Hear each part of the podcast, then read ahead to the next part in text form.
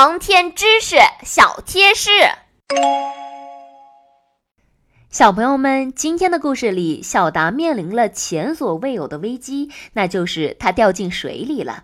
细心的小朋友们可能已经听到了，他们进行探险的这栋楼被称为水槽楼。让小达掉进水里的这个房间门牌上也标识着“中性福利水槽”几个字。那么，这个中性福利水槽到底是什么呢？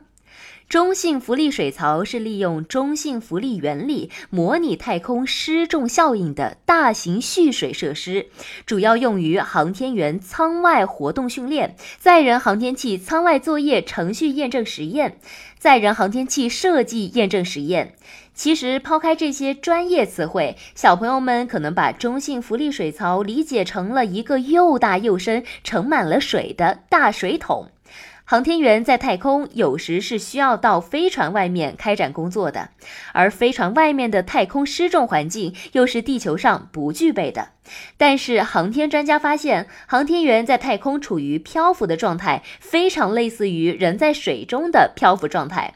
因此，为了帮助航天员更好地开展舱外训练，航天专家专门设计了这样的一种特殊的水槽，来为航天员模拟太空失重的环境。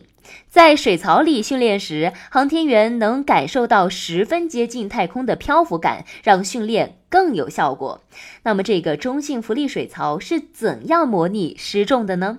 它的训练又是怎么进行的呢？最重要的是，掉进水槽里的小达又将有什么样的命运呢？关注故事，点击订阅，咱们下集再见。